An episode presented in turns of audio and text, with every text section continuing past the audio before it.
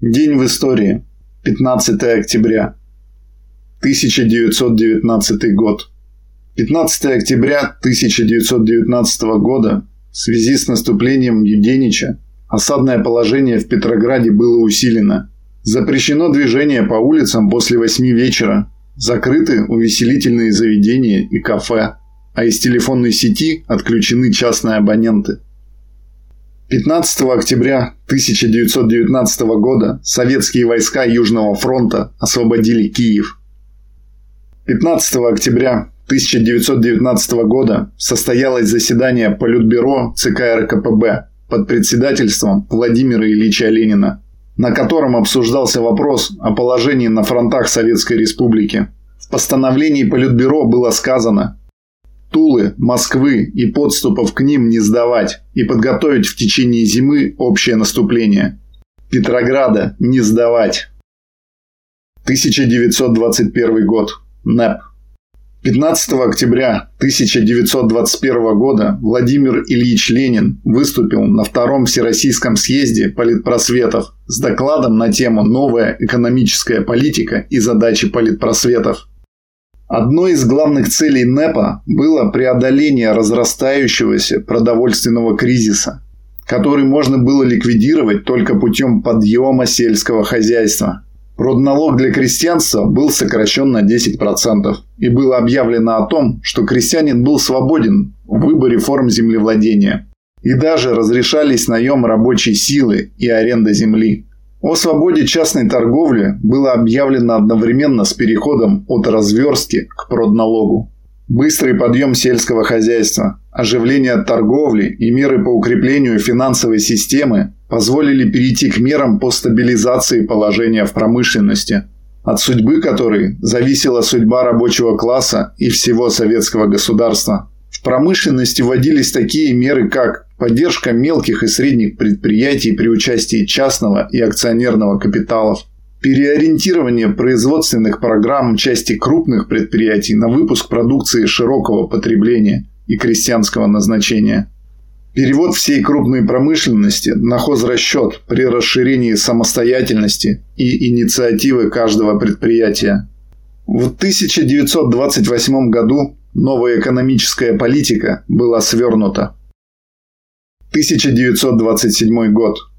15 октября 1927 года в связи с десятилетием Октябрьской революции был издан манифест ЦИК СССР, согласно которому в стране в течение ближайших лет должен был быть осуществлен постепенный переход фабрично-заводских рабочих с 8-часовой на 7-часовой рабочий день, без уменьшения вознаграждения за труд. 1941 год. Битва за Москву. 15 октября 1941 года Государственный комитет обороны принял постановление об эвакуации столицы СССР, города Москвы. На следующий день начинается эвакуация государственных учреждений и иностранных посольств. Правительство СССР переезжает в Куйбышев, но Иосиф Виссарионович Сталин остается в Москве. 1949 год. 15 октября 1949 года СССР признал Германскую Демократическую Республику. 1959 год. 15 октября 1959 года агент КГБ СССР Богдан Сташинский ликвидировал лидера организованной преступной группировки АУН-УПА, гитлеровского пособника Степана Бандеру. С 1939 года Бандера был признанным лидером Организации украинских националистов, руководителем и идейным вдохновителем подпольного националистического движения на Западной Украине.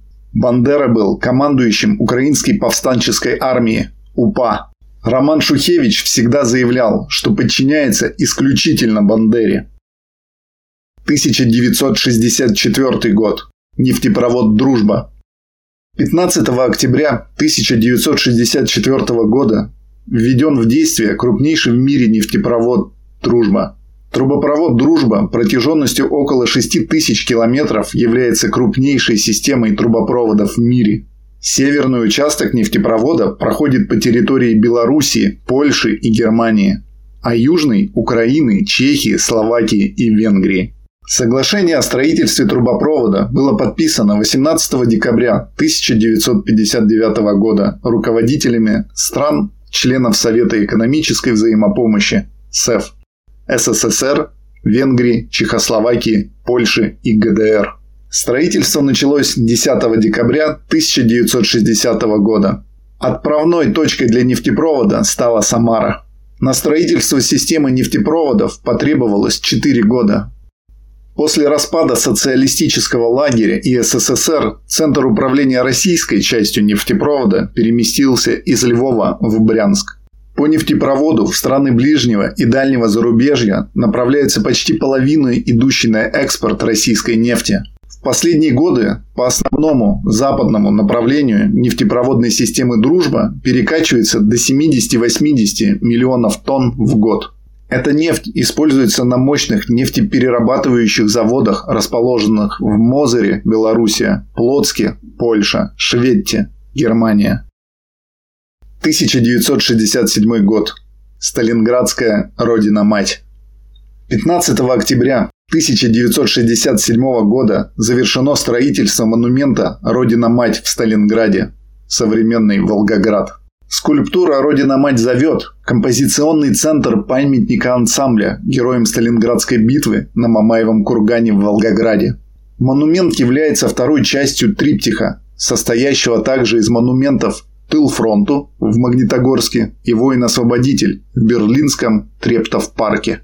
Подразумевается, что меч, выкованный на берегу Урала, потом был поднят родиной-матерью в Сталинграде и опущен после победы в Берлине Статуя является аллегорическим образом Родины, зовущим своих сыновей на бой с врагом. Строительство монумента было начато в мае 1959 года и завершено 15 октября 1967 года. Скульптура «Родина-мать» занесена в Книгу рекордов Гиннесса как самая большая на тот момент скульптура-статуя в мире. Ее высота 52 метра, длина руки 20 и меча 33 метра. Общая высота скульптуры 85 метров.